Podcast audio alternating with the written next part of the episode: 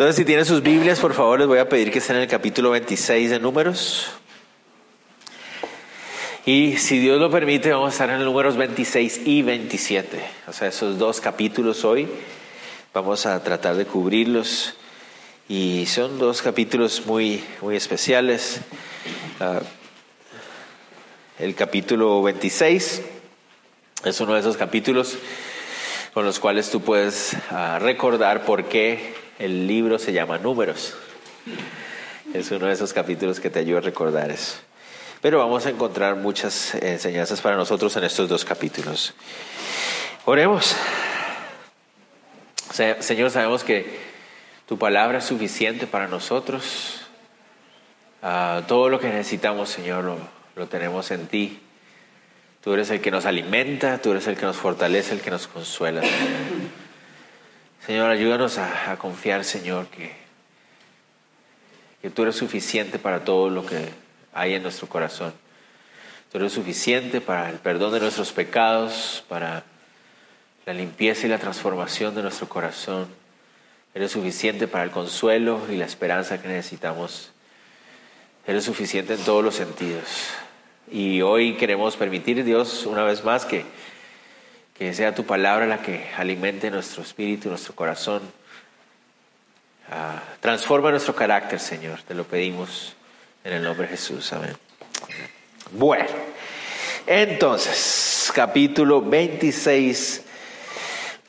Y vamos a empezar de los primeros cinco versículos. Nos van a mostrar un nuevo censo que el, Moisés tiene que hacer sobre el pueblo. Uh, poco a poco el pueblo se está listando para entrar a la tierra prometida. No sé si ustedes recuerdan que ya ahora están más cerca que nunca ahora están ubicados en una, en una, eh, en una locación bastante estratégica para entrar a, la tierra prometida y poder conquistarla. Eh, poco a poco se están alistando hacia esa idea de tomar este lugar. En los capítulos 1 y 2 del libro de números nosotros vimos que Dios le pidió a Moisés que contara al pueblo de Israel. Y ahora hay que volverlo a contar, es necesario volverlo a contar. 38 años después es necesario contarlo. ¿Por qué? Porque hace 38 años en la historia estamos hablando de una nación de Israel diferente. Esos eran aquellos que habían salido de la nación de Egipto, ellos eran los que habían salido como esclavos y habían sido liberados por Moisés, pero ahora 38 años después, esa generación que salió de Egipto ha muerto.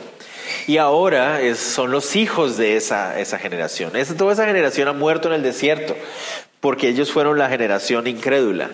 ¿no? que no quiso creerle a Dios para entrar a la tierra prometida y murieron en el desierto. Ahora es una nueva nación. Entonces es necesario contarla otra vez, porque la primera vez fueron contados para que ellos pudieran saber cuántos hombres de guerra había entre ellos. El primer conteo se hizo para que ellos pudieran saber cuántos hombres de guerra había entre ellos, hombres mayores de 20 años, para que pudieran organizarse y pelear para conquistar la tierra. Tienen que hacer lo mismo otra vez, porque ahora es una nueva, es un nuevo grupo de personas, ¿no? Entonces eso es lo que vamos a ver ahí. Los versículos 1 al 5 nos dan esa indicación de parte de Dios para Moisés. Dice, aconteció después de la mortandad que Jehová habló a Moisés y a Eleazar, hijo del sacerdote Aarón, diciendo, tomad el censo de toda la congregación de los hijos de Israel, de 20 años arriba, por las casas de sus padres, todos los que pueden salir a la guerra en Israel. Y Moisés y el sacerdote Eleazar hablaron con ellos en los campos de Moab, junto al Jordán, frente a Jericó, diciendo, Contaréis el pueblo de veinte años arriba, como mandó Jehová Moisés y a los hijos de Israel que habían salido de la tierra de Egipto. Ah, hasta, el, hasta el 4, sí, perdón, hasta ahí, hasta el 4. Entonces ahí está la indicación de parte de Dios para que se cuenten. Y ah, es necesario volver a organizarse, necesitan tener un ejército para poder conquistar la tierra prometida y ah, ahora lo van a hacer. ¿Cuál es la diferencia con la vez pasada? La vez pasada también estaban organizados, la vez pasada también habían hecho el censo, la vez pasada también sabían cuántos hombres de guerra tenían, pero ¿cuál es la diferencia entre esas dos ocasiones? Que esta vez va a haber fe, esta vez sí van a creerle a Dios. ¿No? Entonces no importa cuán organizados podamos estar, no importa cuán estratégicos podamos ser, Si no avanzamos en fe, realmente no va a haber mayor diferencia. Y eso es para nosotros como creyentes en Cristo. No importa cuánto te esfuerces por organizar algo, no importa cuánto uses tus habilidades para tener todo en orden o para planificar o para hacer una estrategia. Si tú no avanzas en fe de acuerdo a lo que Él va guiando, no va a servir de nada para nosotros como creyentes en Cristo. Y eso también nos enseña, como en el caso anterior, de la generación anterior, que vivir en temor es cuestionar el carácter de Dios y eso nunca va a traer un buen fruto para nadie. ¿no? Entonces ahora tienen que volver a contarse para organizarse. Del verso 6 hasta el 56 nos va a dar el conteo de cada una de las tribus. Ya vimos un conteo así en los capítulos 1 y 2, ahora vamos a ver un conteo parecido, solo que esta vez el conteo va a ser un poco más rápido. Pero igual son 51 versículos, ¿no? Entonces, ah, vamos a ir rápidamente. Vamos a ver. Dice, Rubén, primogénito de Israel, los hijos, uh, ¿dónde estoy? De Rubén, de Enoch, la familia de los Enoquitas, de Falú, la familia de los Faluitas, de Esrón, la familia de los Esronitas, de Cambri, la familia de los Carmitas. Estas son las familias de los Rubenitas. Y fueron contados de ellas 43.730. Los hijos de Falú, Eliab, los hijos de Eliab, Nemuel, Datán y Abiram. Estos Datán y Abiram fueron los del consejo de la congregación que se rebelaron contra Moisés y Aarón con el grupo de Coré cuando se rebelaron contra Jehová. Y la tierra abrió su boca y los tragó a ellos y a Coré cuando aquel murió, cuando aquel grupo murió, cuando consumió el fuego a 250 varones para servir de escarmiento, mas los hijos de Coré no murieron. Entonces es interesante, los números de la tribu de Rubén es el conteo más largo por una razón que ahorita voy a anotar y ustedes ya notaron seguramente. Interesante. En el primer conteo había 46.500 hombres, ahora hay 43.730, es decir, 6% menos. Ahora hay menos hombres de lo que había la vez pasada. Moisés nos hace notar que esta tribu perdió dos de sus familias principales. La familia de Datán y la familia de Abiram murieron o sea, esta tribu perdió dos de sus familias principales. ¿Y por qué murieron esas dos familias? Por haberse unido a Coré para hacer una rebelión, una rebeldía en contra de Moisés. Ustedes lo, pueden leer en números 16, ya lo vimos hace unas semanas atrás. Entonces, tristemente, Datán y Abiram, de la esa, esa rebeldía, ese acto de rebeldía, diezmó a la tribu de Rubén. La tribu de Simeón, sigamos, dice. Ah, los hijos de Simeón por sus familias, de Nemuel, la familia Nemuelitas, de Jamín, la familia de los Jaminitas, de Jaquín, la familia de los Jaquinitas, de Sera, la familia de los Cefaitas, de Saúl, la familia de los Saulitas. Estas son las familias de los Simeonitas, 22.200. Miren esto. La vez pasada que contaron, la tribu de Simeón tenía 59.300 hombres. Ahora tienen 22.200 significa que perdieron casi el 63% de su población. Eso es, un bajón impresionante. Sigamos, tribu de Gad. Por sus familias, de Cefón, la familia de los Cefonitas, de Agui, la familia de los Aguitas, de Suni, la familia de los Sunitas, de Osni, la familia de los Osnitas, de Eri, la familia de los Eritas, de Arod, la familia de los Aroditas, de Areli, la familia de los Arelitas, esas son las familias de Gad, y fueron contadas de ellos 40.500. Gad también perdió 11% de población. De 45 mil que habían antes, ahora habían 40 mil 500. Los hijos de Judá. Los hijos de Judá, Er y Onán, y Er y Onán murieron en la tierra de Canaán, y fueron los hijos de Judá por sus familias de Sela, la familia de los Selaitas, de Fares, la familia de los Faresitas, de Sera, la familia de los Seraitas. Y fueron los hijos de Fares, de Esrón, la familia de los Esronitas, de Amul, la familia de los Amulitas. Esas son las familias de Judá, y fueron contados de ellas setenta y seis mil quinientos. La tribu de Judá es diferente de las anteriores. ¿Por qué? Porque la tribu de Judá creció en población. Tuvo un 3% más que la vez pasada. Sigamos, yo sé que son puros números, pero vamos a llegar a algo bien chévere. Los hijos de Isaacar por sus familias, de, de Tola, la familia de los Tolaitas, de Fua, la familia de los Funitas, de Jasub, la familia de los Jasubitas, de Simbrón, la familia de los Simbronitas, estas son las familias de Isaacar, fueron contados 64.300. La tribu de Isaacar subió un 18% en población. Entonces las tres primeras bajaron, ahora estas están subiendo en población.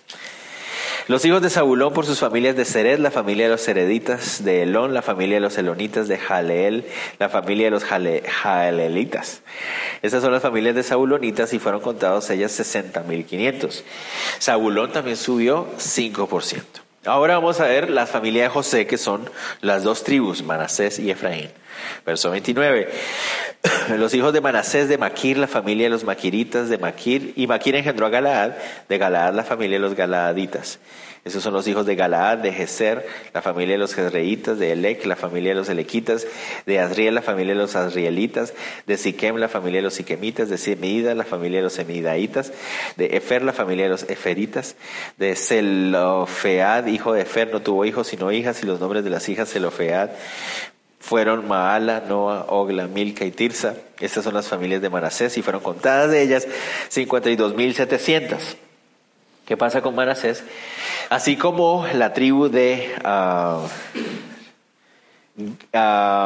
Simeón tuvo un bajón de población de 63%, la de Manasés tuvo una subida de población de 64%. Entonces aquí, aquí hay unos cambios impresionantes entre ellos como tribus. Efraín. Estos son los hijos de Efraín por sus familias. De Sutela, la familia de los Sutelaitas, de Becker, la familia de los Bequeritas, de Taán, la familia de los Taanitas. Y estos son los hijos de Sutela, de Herán, la familia de los Eranitas. Estas son las familias de los hijos de Efraín. Y fueron contados de ellos 32.500. Estos son los hijos de José por sus familias. Entonces de Efraín tenemos una disminución en población de 20%. Benjamín, los hijos de Benjamín por sus familias, de Bela, la familia de los Belaitas, de Asbel, la familia de los Asbelitas, de Airam, la familia de los Airamitas, de Sufam, la familia de los Sufamitas, de Ufam, la familia de los Ufamitas, los hijos de Bela fueron Ard y Naamán, de Ard, la familia de los Arditas, de Naamán, la familia de los Naamitas. Esos son los hijos de Benjamín por sus familias y fueron contados de ellos 45.600. Benjamín subió en población 29%. Ahora faltan las últimas tres. Dan. Estos son los hijos de Dan por sus familias de Suam, la familia de los Suamitas. Estas son las familias de Dan por las, sus familias de las familias de Suamitas. Fueron contados 64.400. Tuvieron un, su, una subida de 3%. Los hijos de Aser por sus familias de Imna, la familia de los Imnitas de Isui, Isui, la familia de los Isuitas de Bería, la familia de los Beriaitas, los hijos de Bería, de Eber, la familia de los Eberitas de Malquiel, la familia de los Malquielitas, y el nombre de la hija de Aser fue Sera. Esas son las familias de los hijos de Aser y fueron contados de ellas 53.400. Una subida de 29%. Y la última tribu fue Neftalí.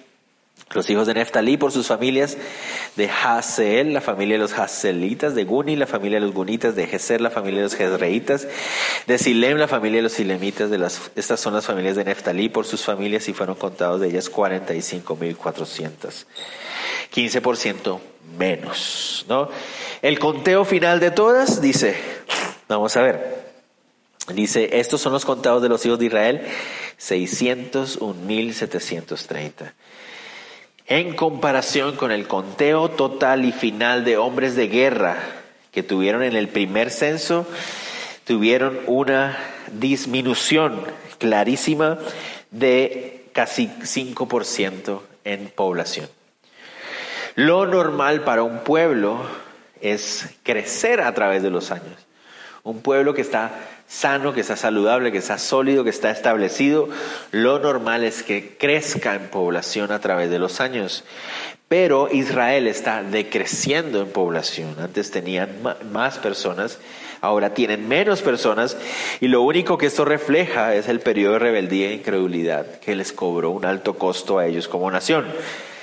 Y eso simplemente nos refleja a nosotros lo mismo. Cuando nosotros estamos en periodos espirituales de estancamiento, de falta de crecimiento, de rebeldía, de carnalidad, lo que pasa en nosotros ¿qué es?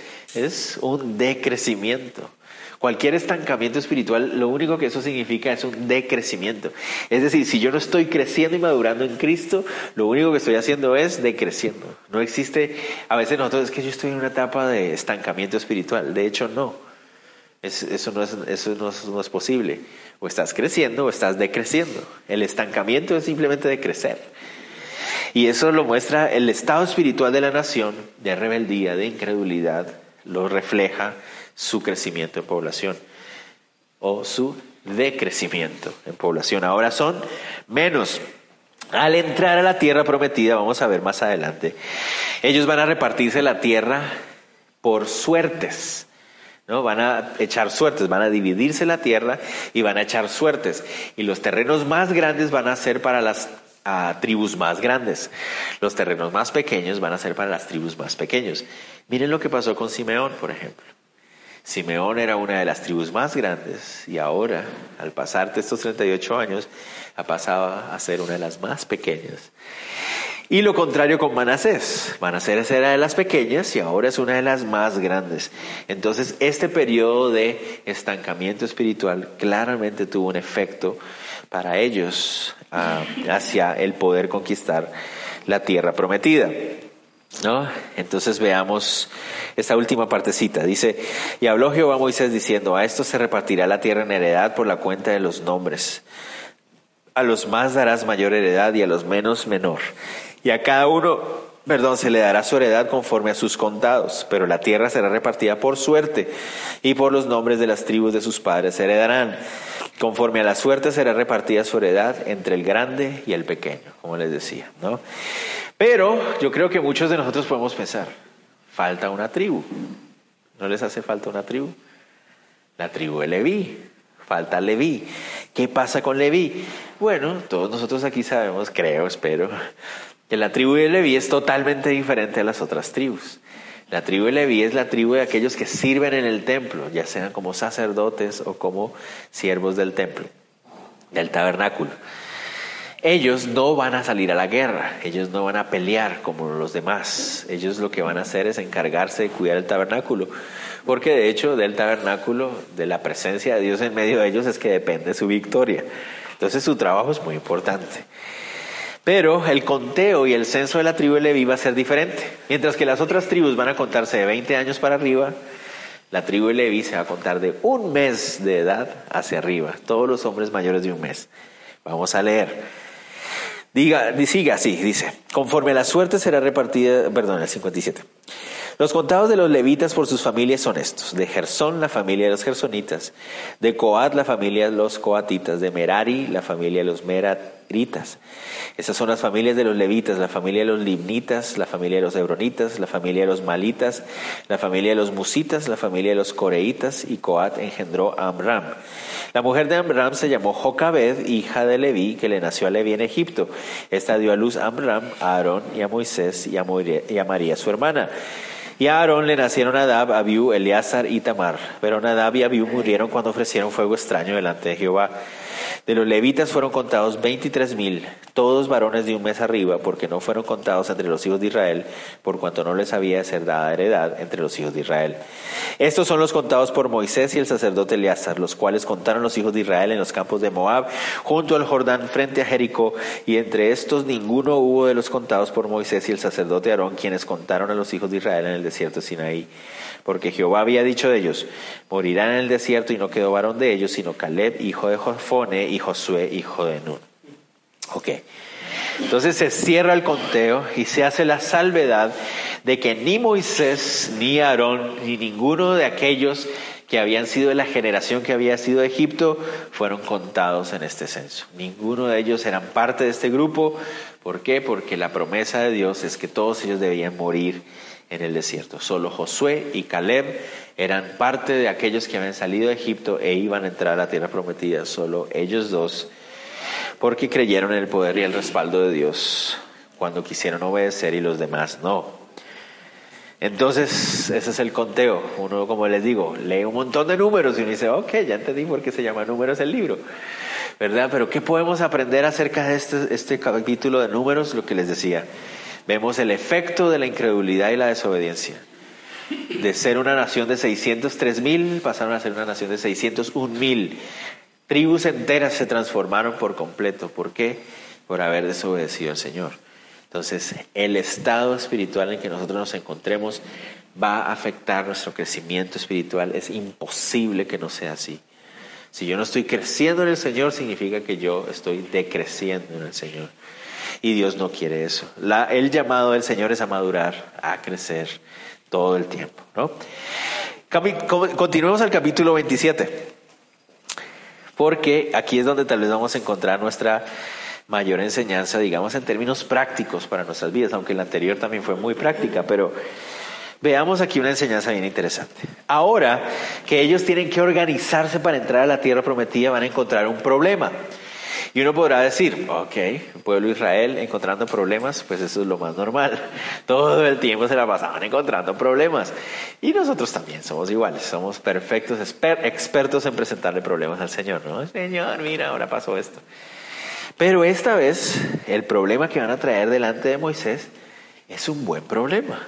Esos son de los problemas que Moisés quisiera tener que encontrar. Y esos son la clase de problemas que yo creo que bendicen el corazón de Dios. Y ustedes van a decir, ¿de qué estamos hablando? ¿Puede haber un problema que bendiga el corazón de Dios? Creo que sí. Miren el problema que ellos están presentando. Verso del 1 al 4 dice, vinieron las hijas de Zelofead. No sé si ustedes recuerdan que lo leímos por ahí ahorita.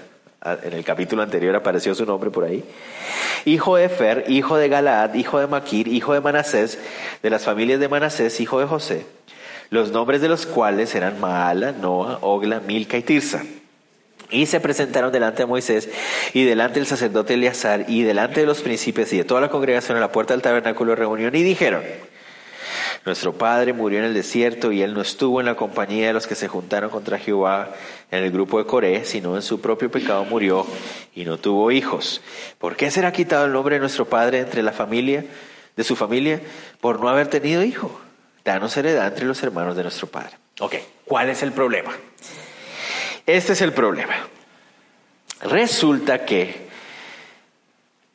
este Zelofead solo había tenido hijas mujeres, no había tenido ningún hijo varón. La cultura de la época y la tradición de la época indicaba que el hombre heredaba a sus hijos varones.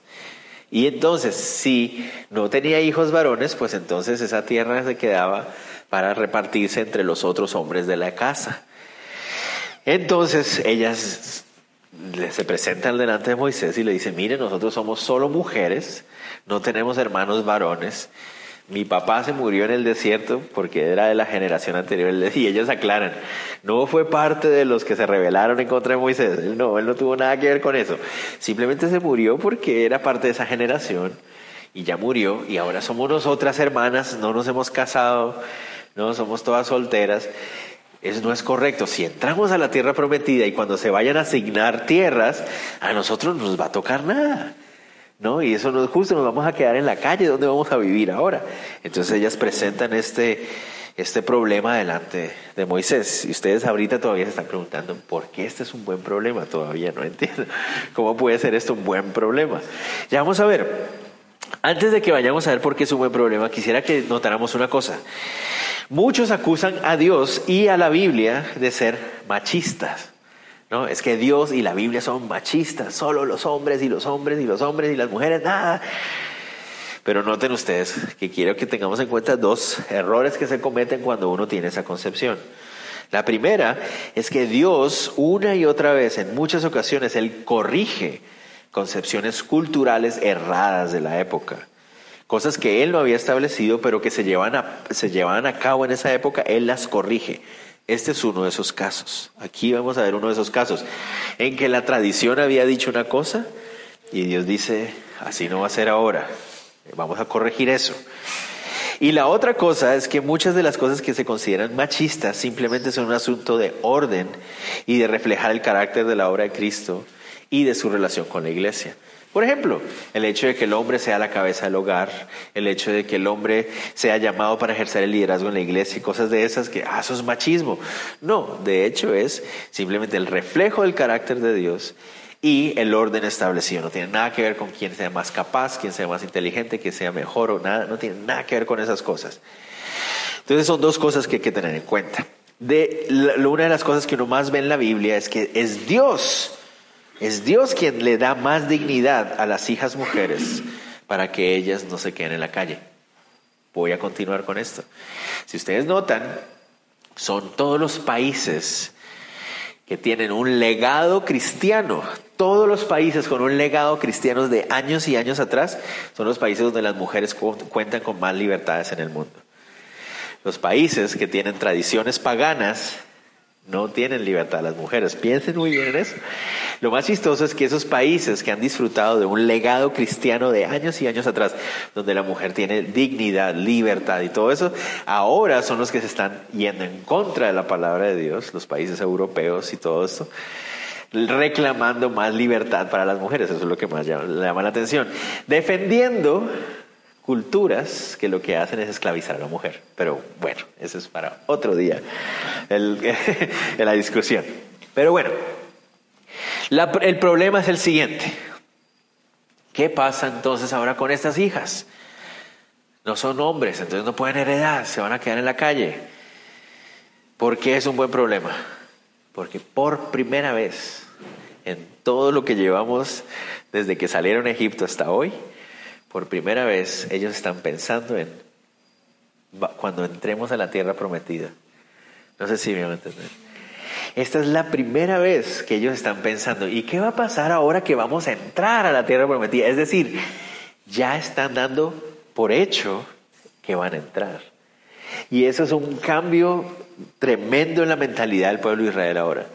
Porque todo el tiempo hacia atrás, todo el tiempo había sido queja, incredulidad, duda, cuestionar el carácter de Dios, Dios nos trajo aquí a morir, Moisés es tu culpa, todo ha sido esto hasta ahora.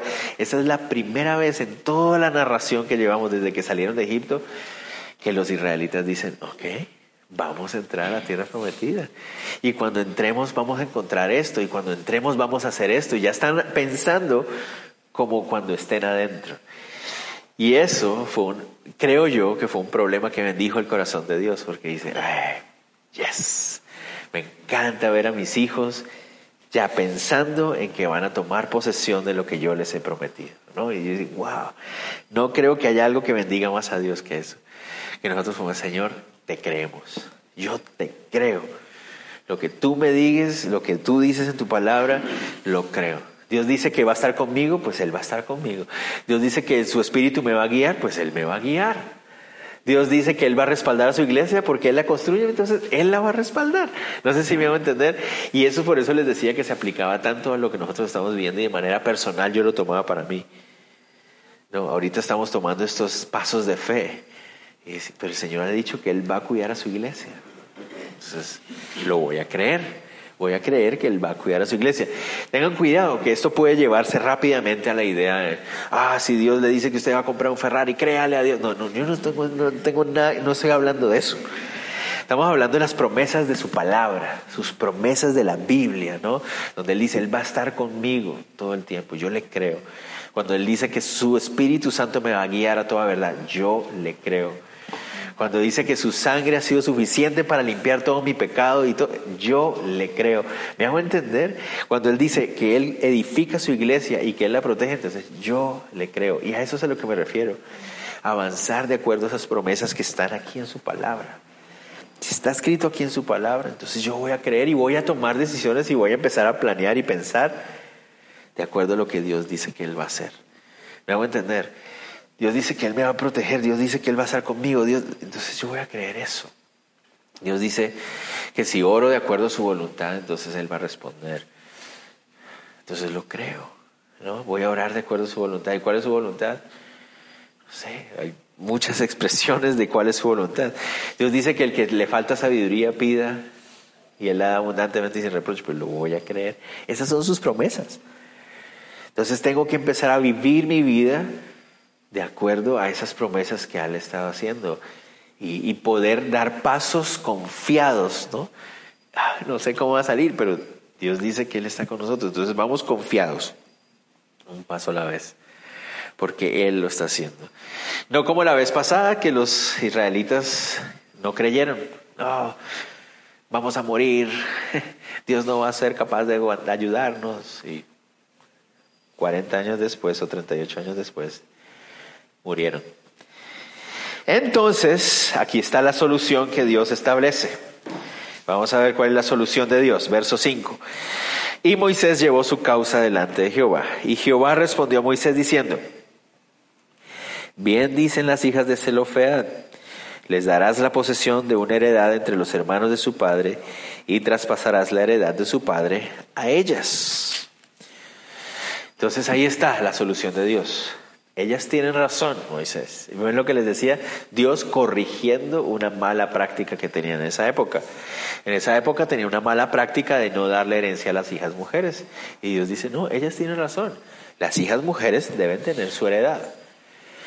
Pero no sé si ustedes ven la misma problemática que va a surgir más adelante. ¿Cuál es la problemática? ¿Qué pasa si estas mujeres se casan con hombres de otras tribus? Pues entonces inmediatamente su tierra va a ser parte de la otra tribu y igualmente va a desaparecer.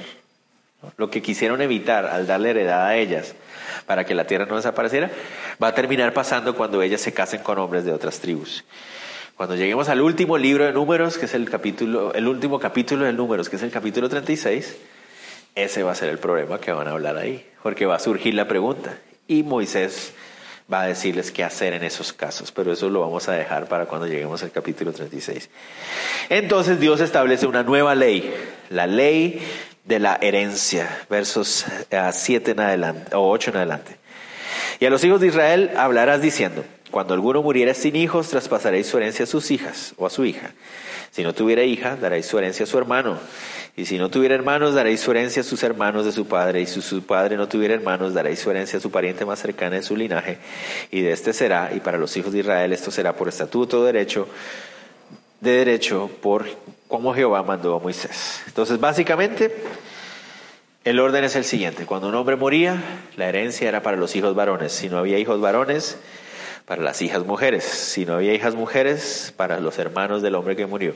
Si no tenía hermanos, para sus tíos. Y si no tenía tíos, entonces para el pariente varón más cercano que tuviera. y si no, pues ya sería el colmo. Pues ese no era parte de Israel entonces, porque no tenía familia ni nada. ¿No? Y esa era la forma en que lo iban a hacer. Esto hace parte de lo que luego se llamaría la ley del levirato, de la cual hablaremos en Deuteronomio 25, pero eso es para otro día. ¿ok? Sigamos. Esta última parte del capítulo 27 personalmente me parece que es una parte bien emocional, pero muy linda al mismo tiempo, muy, muy linda. Después de ese problema, donde ya el pueblo de Israel se ve viviendo dentro de la tierra prometida, ya por primera vez ellos ya, ya, ya lo ven, ¿no? Están frente a Jericó, están allá al lado del río Jordán, ellos ya, ya se ven del otro lado. Lo interesante es que todavía falta libro y medio para que eso pase. pero, pero ya ellos se ven ahí cerquita, ¿no? Ah, Moisés aparentemente está solo y Dios le habla a Moisés. Yo siempre me pregunto cómo habrán sido esos momentos de soledad de Moisés. Él es el líder de un pueblo de casi dos millones de personas. ¿Cuándo puede estar solo un hombre así? es una cosa rara. Pero en un momento tal vez de estar solo, a solas con el Señor, dice que Dios le habla. Y Dios ah, le muestra un monte, ¿no? Y le dice, sube a este monte a Baraim y verás la tierra que he dado a los hijos de Israel. Y después que le hayas visto, tú también serás reunido a tu pueblo, como fue reunido tu hermano Aarón. Pues fuiste rebeldes a mi mandato en el desierto de Sin, en la rencilla de la congregación, no santificándome en las, en las aguas a ojos de ellos. Estas son las aguas de la rencilla de Cádiz en el desierto de Sin. Entonces imagínense, Dios le dice, Moisés, miras ese monte que está ahí. Y él dice, sí, Señor, ahí está. Ok. A ese monte vas a subir. Y cuando subas, vas a poder ver la tierra prometida. Y ahí vas a morir. Así como murió Aarón. Wow, ¿se imaginan eso? Escuchar esas palabras? O sea. No es aquí en el momento en que Él va a subir, ¿no? Eso va a ser al final del de Deuteronomio. Pero ya Dios le dijo, ahí en ese monte, en ese monte vas a subir. ¿Se imaginan ustedes poder saber dónde va a ser el lugar donde van a morir y toda la cosa? Es una locura, ¿no? Wow. Wow, ese debe haber sido un momento como emocional para Moisés, ¿no? ¿Y por qué? Porque él tiene que llevar sobre sí unas consecuencias las consecuencias de no haber representado bien a Dios, esas, esas consecuencias de haber mostrado a Dios de una forma incorrecta frente al pueblo cuando golpeó la roca con rabia, ¿no? Y habló con, con rabia al pueblo, como con frustración. Y ahora Dios le dice, Moisés, ha llegado el día, ya se está acercando tu, tu, momento de morir. Y así como Aarón murió, tú vas a morir y no vas a entrar a la tierra prometida, vas a poder verla, pero no vas a poder entrar. ¡Wow!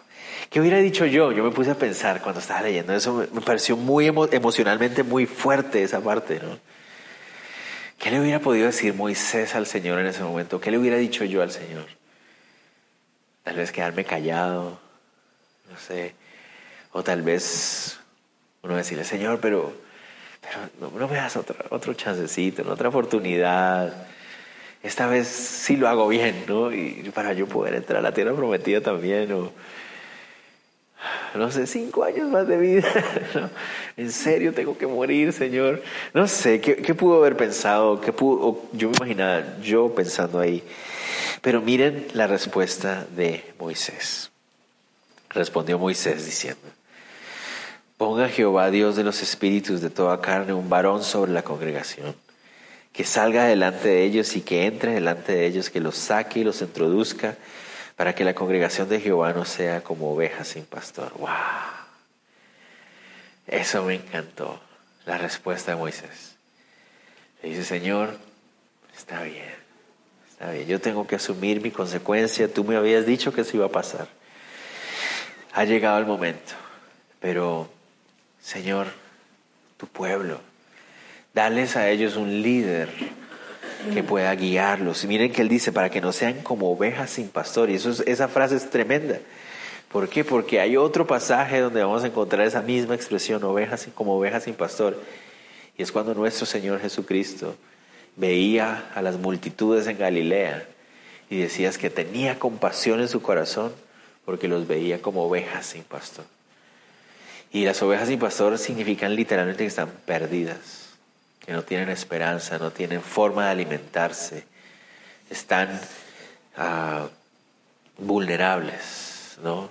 listas para que cualquier animal de, de, presa se los coma, se las lleve, las, las rapte, un lobo, un león, cualquiera de esos animales, coyotes están perdidas. Y entonces lo que a Moisés le duele en su corazón es la idea de pensar de que el pueblo no va a tener guía, no va a tener dirección, va a estar sin protección, no van a poder saber hacia dónde ser guiados. Y eso es lo que le duele en su corazón. Y por eso le pide al Señor, Señor, tú Dios, Dios de los espíritus de Israel, pon, pon un líder que pueda guiarlos en tu, que sea sensible a tu voz y que pueda alimentarlos y que pueda protegerlos y que pueda llevarlos por el camino correcto. Y a mí me encantó esa, esa expresión porque creo yo que Moisés está orando de acuerdo al corazón de Dios. Miren lo que le responde Dios. El Señor le responde en el verso 18, y Jehová dijo a Moisés, toma a Josué, hijo de Nun, varón en el cual hay espíritu, y pondrás tu mano sobre él y lo pondrás delante del sacerdote Eleazar y delante de toda la congregación y le darás el cargo en presencia de ellos y pondrás de tu dignidad sobre él para que toda la congregación de los hijos de Israel le obedezca. Él se pondrá delante del sacerdote Eleazar y le consultará por el juicio del Urim delante de Jehová. Por el dicho de él saldrán y por el dicho de él entrarán y todos los hijos de Israel con él y toda la congregación. Dios ya había escogido a alguien, obviamente. obviamente, él ya sabía exactamente qué es lo que estaba haciendo y cómo, iba a guiar al pueblo y todo. Pero Moisés no. Aunque tal vez Moisés ya podía ver a Josué como un hombre fiel a su lado, ¿no? Pero aquí está la confirmación. Pero aquí está lo interesante. Moisés le está pidiendo a Dios un líder que pueda ser como un pastor para estas ovejas para que Israel no sea como un pueblo que son ovejas sin pastor. Eso es lo que él está pidiendo. Y el nombre Josué, ustedes saben cómo se dice en hebreo, se dice Yeshua. Es el mismo nombre de Jesús. Josué, Jesús, es el mismo nombre en hebreo. Yeshua, Jehová salva, Jehová es salvación. Entonces, ¿no les parece interesante eso? Que Moisés está pidiéndole a Dios que eh, el Señor ponga un, pastor que pueda cuidar a estas ovejas y que los introduzca a la tierra prometida. Y el Señor les dice, unge a Joshua, para que Joshua sea el que los introduzca a la tierra prometida. Es una cosa increíble. Entonces Josué es una simbología, es una tipología perfecta de Cristo Jesús. Es su mismo nombre, Yeshua, Dios salva. ¿Y qué nos enseña? La ley, Moisés es representante de la ley. Moisés fue el dador de la ley. Dios usó a Moisés para dar la ley. Moisés es el representante de la ley, pero la ley no nos puede entrar a la tierra prometida. La ley no puede hacer esa labor de introducirnos a la tierra prometida. No puede. La ley clama por uno que pueda introducirnos a la tierra prometida. Moisés clamó por uno que introdujera a la nación a la tierra prometida. No sé si me va a entender. Entonces, no es a través de la práctica de la ley, no es a través de guardar la ley que podemos entrar a la tierra prometida. La ley no puede hacer eso.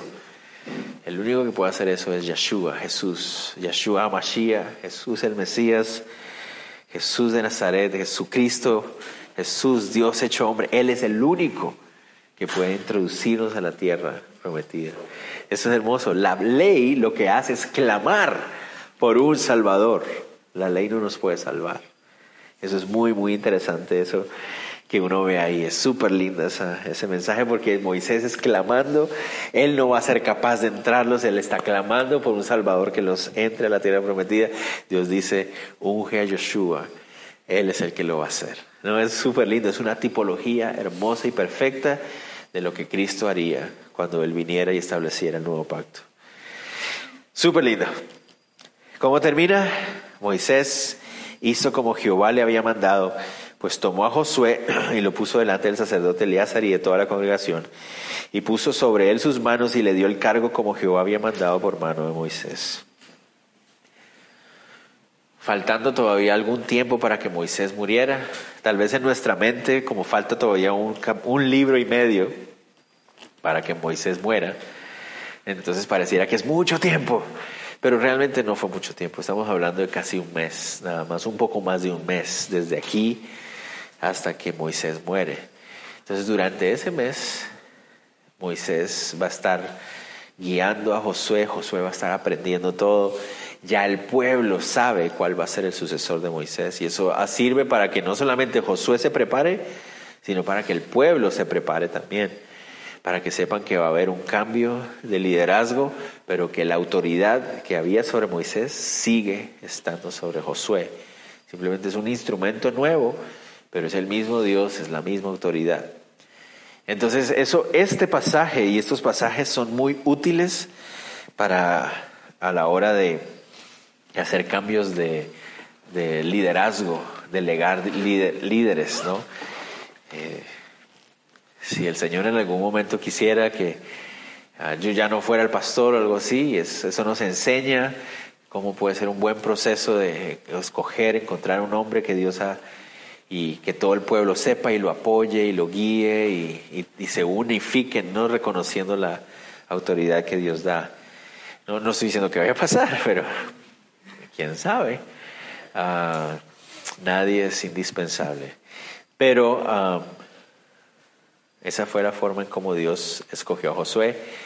Moisés obedeció y lo presentó delante de los sacerdotes de los, del pueblo y el sumo sacerdote Elías lo ungió para comprometerse para trabajar juntos. Interesante, ¿no? Empezamos el libro hablando de Moisés y Aarón y vamos a terminar el libro hablando de Josué y Eleazar. Va habiendo un cambio generacional. Y el Dios de Israel sigue siendo el mismo. Y eso es lo lindo. No importa cómo se llama el instrumento que él usa, él es el que sigue siendo igual. Su autoridad continúa. Él no falla, él no desmaya, él no cae. Solo somos los hombres los que vamos pasando y pasando. Él sigue siendo igual. Oremos. Señor, te damos gracias porque tú hablas a nuestro corazón, Señor. Gracias por permitirnos estudiar tu palabra de esta manera. De una manera sencilla, Señor verso por verso, dejando que tú nos hables, Señor. Yo sé que has hablado en nuestro corazón, fortaleciendo nuestra fe y también animándonos a creerte y a vivir de acuerdo a lo que creemos. Ah, gracias, Dios. Sé que cada uno de nosotros también, en cada una de nuestras situaciones de vida, Señor, pudimos escuchar tu voz también, Dios.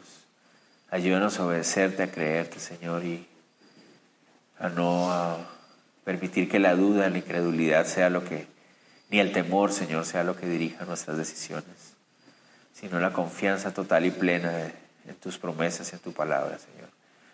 Te pedimos, Dios, todo esto, rogándote, Dios, que nos guardes en esta noche y a todas nuestras familias, Señor, que tú estés consolando y fortaleciendo también, Dios. En el nombre de Jesús, amén. Dios los bendiga a todos y gracias.